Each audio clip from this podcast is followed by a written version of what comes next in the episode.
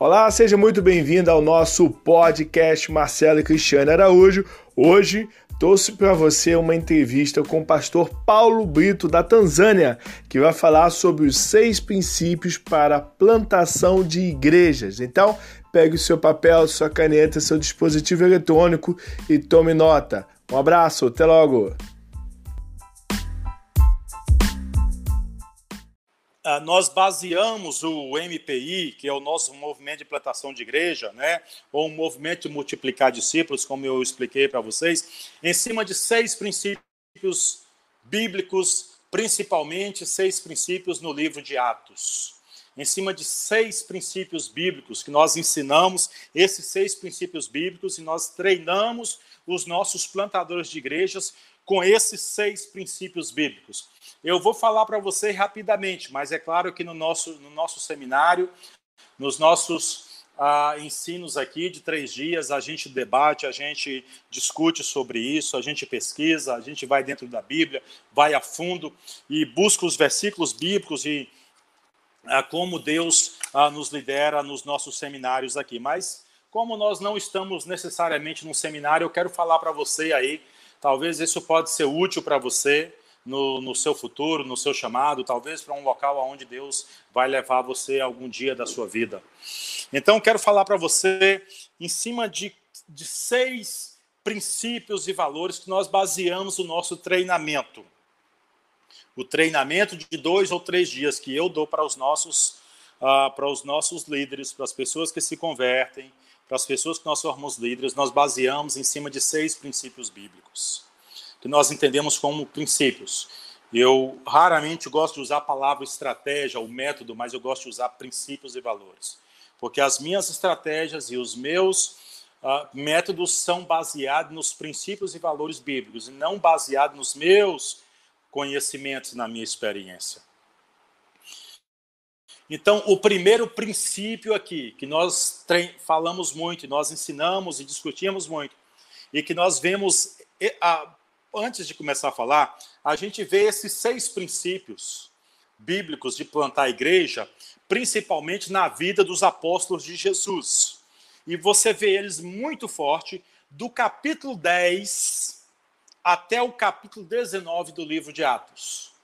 Se você tirar um tempo para estudar do capítulo 10 até o capítulo 19 e observar versículo por versículo, palavra por palavra, e começar a observar ali, você vai ver muitos versículos aonde você vê os seis princípios bíblicos que nós vamos ver aqui agora. Você vê principalmente do capítulo 10 ao capítulo 19 do livro de Atos.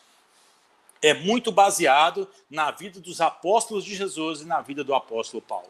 Ok? Então, o princípio de número um aí que eu sempre falo e que nós ensinamos no nosso treinamento. Abre aspas, orar e ir, fecha aspas. Orar e ir.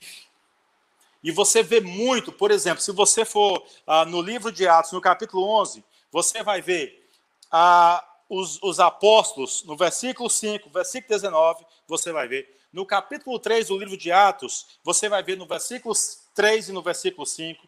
No capítulo 14, você vai ver no versículo 1, versículo 6, 20, 21, 24 e 25, e assim nos capítulos 15, 16, 17, você vai ver muito esse princípio de orar e ir.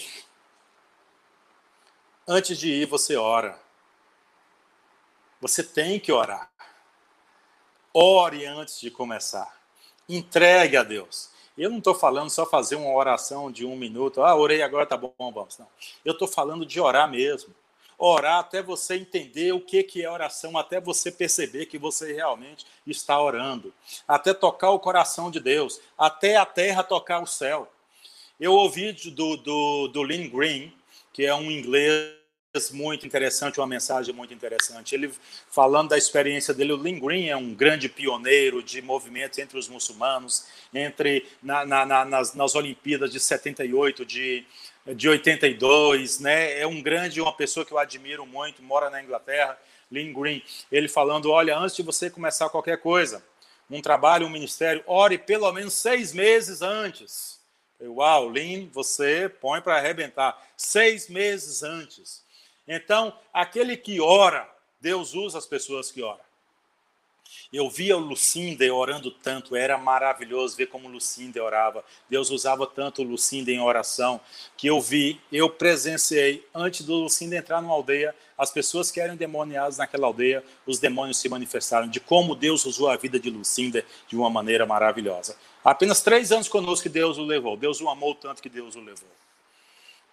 Mas orar e ir, você vê muito isso na vida dos apóstolos, orando e indo, orando e indo, orando e indo, orando e indo. Então, esse é o, é o primeiro princípio que, que nós ensinamos aqui para plantadores de igreja. O segundo princípio que nós vemos também muito em todos esses capítulos de Atos que eu já mencionei, o segundo é espalhe as boas novas, ou seja, evangelismo espalhe as boas novas, ou seja, evangelismo. Meu irmão, minha irmã, evangelize muito. Como eu falei para você, se você não semear o milho, você não vai colher as espigas de milho. Se você não semear a semente, você não vai colher as espigas. Não semeadura do milho ou do feijão não tem colheita. Não semeadura da palavra de Deus não tem novos crentes. Essa é a verdade. Se você não semeia, você não sabe quem vai ser salvo. Nem você nem eu sabemos quem vai ser salvo. Então pregue para um, pregue para dois, pregue para três, pregue para trinta, pregue para quarenta, sessenta, para quantos você puder pregar e evangelizar e testificar e testemunhar, porque você não sabe quem vai ser salvo. Você não sabe no coração de quem o Espírito de Deus está tocando. Então é muito importante ter esse princípio aplicado no nosso dia a dia. Espalhe as boas novas, muito evangelismo. Então, esse é o segundo princípio que nós temos ensinado. O terceiro princípio é batize os que creem. Quando você olha no livro de Atos, o livro de Atos é fantástico. Isso é, é maravilhoso no livro de Atos. Batize os que creem. E, e, é muito interessante, aqui na Tanzânia nós batizamos muito, temos muitos casos, muitas histórias de batismos imediatos. Por exemplo, eu preguei para. Isso foi fantástico, não vou ter tempo de contar esse testemunho por completo, mas eu fui para uma aldeia, fiquei três dias em uma aldeia do povo Maasai, um local isolado, 200 quilômetros de distância de onde eu moro na Tanzânia, no meio do mato, dormimos lá, Durante três dias, nós ensinamos a palavra de manhã, de tarde e de noite, durante três dias. No terceiro dia, as pessoas da aldeia, era uma pequena aldeia de 62 habitantes, todos aceitaram Jesus.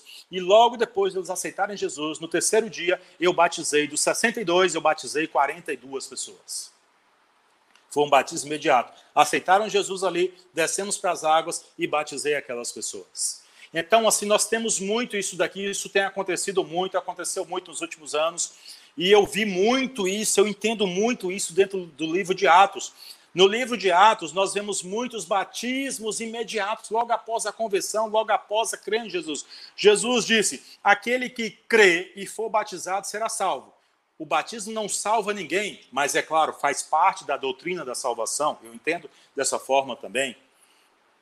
Mas o básico, o princípio primordial para ser batizado é crer em Jesus Cristo como Salvador, como Filho de Deus, como enviado de Deus para a terra para salvar o pecador. Então, esse é o princípio básico, principal e fundamental do batismo. É a pessoa crer em Jesus como o único e suficiente Salvador da vida delas. Não tem um princípio mais importante do que esse para o batismo. E quando nós olhamos no livro de Atos, por exemplo, Atos 2,41, nós vemos 3 mil pessoas sendo batizadas em um só dia. Quando nós olhamos Atos 8, do versículo 12 versículo 13, nós vemos os samaritanos que Felipe pregou para eles e também Elimas, o mágico, sendo batizado logo após eles se converterem, são batizados. Nós vemos em Atos 8, do versículo 36 ao versículo 38, o eunuco sendo batizado logo após ali, ele crê em Jesus Cristo. Nós vemos em Atos 9, 18, ninguém mais, ninguém menos do que o apóstolo Paulo, que era Saulo, sendo batizado. Quanto tempo depois Paulo foi batizado? Quanto tempo depois? Foi um ano depois de ele ter encontrado com Jesus? Foi três anos depois? Não. Paulo foi batizado apenas três dias depois dele ter sido, dele ter encontrado e ter sido confrontado com seus pecados no caminho para Damasco, quando ele se encontrou com Jesus. E lá em Atos 22, Paulo está narrando a história da sua conversão e ele fala que a, a, que Ananias perguntou para ele por que ele, que ele tinha se demorado tanto para ser batizado. Depois você pode conferir lá, Atos 22, do versículo 14 ao versículo 17, ok? Mas nós vemos aí a narrativa do batismo do apóstolo Paulo em Atos 9, 18, três dias, somente três dias depois. E ainda Ananias pergunta a ele, lá em Atos 22, por que, que ele demorou tanto para ser batizado. Nós vemos em Atos 16, 13 a 15, né, as mulheres ali à beira do rio sendo batizadas, nós vemos o carcereiro sendo batizado logo depois, nós vemos em Atos 19, 15, as pessoas, os apóstolos e Paulo também falando, vocês foram batizados ah, com a água, mas agora também serão batizados com o batismo do Espírito Santo. Então nós vemos batismos imediatos, meus irmãos, para o nosso contexto aqui, isso funciona e é dessa maneira que nós tentamos trabalhar. É claro que nem todo mundo batiza de maneira imediata, mas é dessa maneira que nós temos que tentar trabalhar assim. Porque o batismo faz parte da doutrina da salvação e nós temos que batizar. Então, batize os que creem. Batize as pessoas que creem. Não tem que levar dois, três, quatro anos depois da conversão da pessoa crer em Jesus para serem batizadas. O batismo não salva, mas faz parte da doutrina da salvação. É aquele que crê e for batizado, esse será salvo. E o quarto princípio que nós ensinamos muito, depois de orar e espalhar as boas novas, que é evangelismo, batizar os que creem, o quarto que nós vemos muito é discipulado. Temos que discipular as pessoas. Nós vemos muito discipulado no livro de Atos, né? principalmente aí nesses capítulos que eu ah, mencionei para vocês. O quinto princípio que nós vemos muito e que nós ensinamos muito aqui também é reunir os convertidos. As pessoas que se convertem precisam ser reunidas. Elas precisam congregar, elas precisam ser agregadas a um grupo de pessoas para crescerem juntos, para aprenderem juntos, para serem discipuladas juntas, para adorar Jesus juntos, para ouvir a palavra juntos, para serem treinadas juntas. Então, reúne pessoas. E a gente vê isso também em toda a dimensão do livro de Atos, principalmente nos capítulos que eu citei aqui. Reúna as pessoas. Reúna, se é dois, se é três, se é quatro, não importa, reúna as pessoas, seja debaixo da árvore, seja dentro de uma casa, seja debaixo de uma lona, seja num galpão abandonado, num templo que você construiu. O lugar é o que menos importa. O importante é você reunir o grupo, orar com o grupo, adorar Jesus, aprender a palavra, ter comunhão, participar da mesa do Senhor, participar da ceia do Senhor com esse grupo. Isso é muito, muito importante, nós reunirmos os grupos. Comece a reunir as pessoas. Como você faz evangelismo nas aldeias, nas vilas, com o filme Jesus, não importa como você vai fazer. As pessoas que vão sendo agregadas, comece a reunir elas e comece a formar os grupos de pessoas que se tornam a igreja de Jesus. E por último, dessas seis princípios que nós ensinamos muito. Eu estou correndo um pouco por causa do nosso tempo, né? Ah, por último, é multiplicar líderes. Então, esse é o sexto princípio que nós vemos muito no livro de Atos. E se nós voltarmos um pouquinho antes do capítulo 10, no capítulo 6, nós vemos a multiplicação ali, principalmente do versículo 1 ao versículo 7, quando Pedro e os demais apóstolos falam com o povo para escolher homens idôneos, cheios do Espírito Santo, eles escolhem então ali entre eles os que mais se destacam, pelo menos na narrativa bíblica, né, Estevão e Filipe e outros também. E nós vemos a história sendo uh, contada onde pessoas são agregadas, Silas, a gente vê Timóteo, nós vemos as mulheres que foram agregadas, que se tornaram líderes. Nós vemos que, por exemplo, Priscila e Áquila foram pessoas que discipularam e que ensinaram de maneira melhor Apolo, que era um homem de muito conhecimento, mas ele não tinha ainda muito entendimento sobre a nova aliança, sobre Jesus, pelo menos é o que parece, né? Então nós vemos líderes sendo formados no, no livro de Atos. Então forme líderes. Comece a treinar líderes, comece a treinar pessoas. E talvez aqui essa multiplicação de líderes talvez seja ah, todos os princípios aqui são importantes, mas talvez a multiplicação de líderes seja o princípio chave para o movimento de plantar igrejas, de ver muitos sendo, muitos sendo convertidos, muitos sendo batizados, muitas igrejas sendo plantadas. Como eu disse para vocês no início, contei um pouquinho da história e estou contando mais ou menos como que a gente faz dentro do nosso treinamento, como que é, o que que a gente ensina no nosso treinamento de três ou dois dias.